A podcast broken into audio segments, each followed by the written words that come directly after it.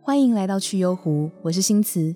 其实呢，最初想要创这个频道，是因为我以前呢是一个极度容易受情绪影响，也是一个很没自信，觉得自己很糟糕的人。有时候我会怀疑自己是不是哪里有问题，我有什么毛病，因为别人都不会像我这样。小时候大家应该或多或少都听过长辈说那个谁谁谁都可以，你怎么不行这种话。别人都可以好好的念书考试，可以乖乖住校。但为什么只有我觉得这样的日子很无聊、很痛苦？别人都可以早睡早起，为什么我就觉得啊早起好难受哦？但越晚精神越好诶。别的女生可以接受男友留着前女友的东西，为什么我就是这么的在意？是我太不识大体吗？别人都能够做到连续工作一个月都不休息、不喊累、不请假。但为什么我工作了五天，我就觉得我要放假，我想休息？那从学生时期开始啊，我就觉得自己是一个抗压性很低、很糟糕的人。因为身为学生的义务，我有好多都做不好，我也做不到。那很多书上都说我们要学着爱自己，可是我就是这么烂，我就是没有什么用的一个人。我到底要怎么样爱自己？后来啊，上了大学，我自己在外面租屋，必须半工半读。那为了适应这个社会，为了社会化，那为了让感情啊，让人际更加顺利，我看了很多的书，也上了很多的课。不敢说现在有多厉害啦，但至少在我生命当中遇到挫折或不愉快的时候，这情绪困扰我的时间越来越短。情绪反而成为了我判断事情很重要的指标，而不单是一种负面的影响或阻碍。那在这个过程当中呢，九型人格跟巴哈花精对我的帮助非常大，所以我想要建立这个去幽湖来为大家分忧，那分享我的生活感悟，希望可以让有类似困扰的人能够嗯获得一点帮助吧，大概是这样。我觉得情绪本身呢，很像是心灵的警报器，因为情绪带来的剧烈感受，很像是刺耳的声音。当我们听到这刺耳的声音，我们才能注意到它。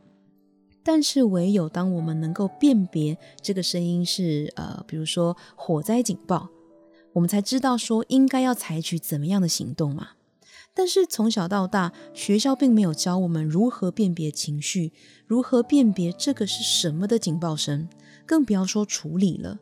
甚至在社会上，普遍会认为说情绪是一种不好、不成熟、不专业的表现。所以长期以来，我这种情感超丰沛的人，对自己的评价会这么差，好像也不奇怪啦。不过，直到我接触九型人格，这是我人生第一次从一本书里面看到跟自己一模一样的描述，就是别人都会觉得我是神经病那样的心理状态的描述，我才发现，原来我曾经有这么多的不舒服、不适应，其实是正常的，这很正常，因为我是内心纤细又敏感的第四型人。那九型人格呢，把人分为九大类，每一种类型呢都有很具体的性格描述。不过它也有进阶的什么侧翼性格啊、健康程度等更细微的差异。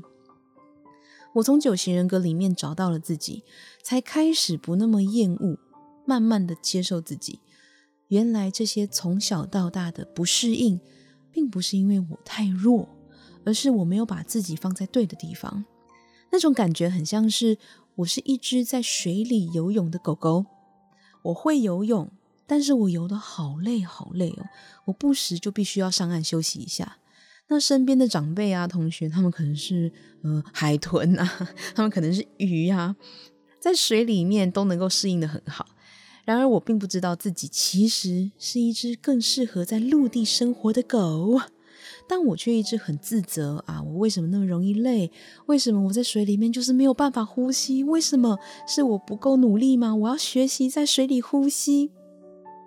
好，如果我早知道自己的物种是狗，如果我知道自己的腿比起在水中，我在陆地上可以跑得更快，可以跑得更久，那我会多开心啊！我会活得更快乐啊，而且会很自在嘛。动植物有生物百科全书，那我觉得九型人格就很像是人类性格的百科全书。除了可以让我更具体、清楚了解自己的性格状态，也可以知道哇，原来这世界上有这么多不同性格的人存在着。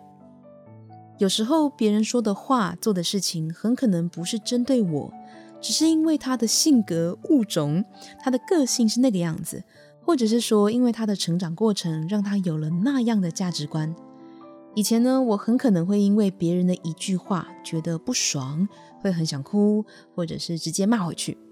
不过呢，看了这些性格的描述之后，我对于人有了更多的理解跟宽容。比如说，我的主管一天到晚追我的工作进度，那在第一时间，我可能会觉得说，他是不是不信任我？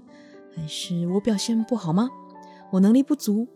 就是开始会有很多的想象嘛，然后可能会觉得不太舒服。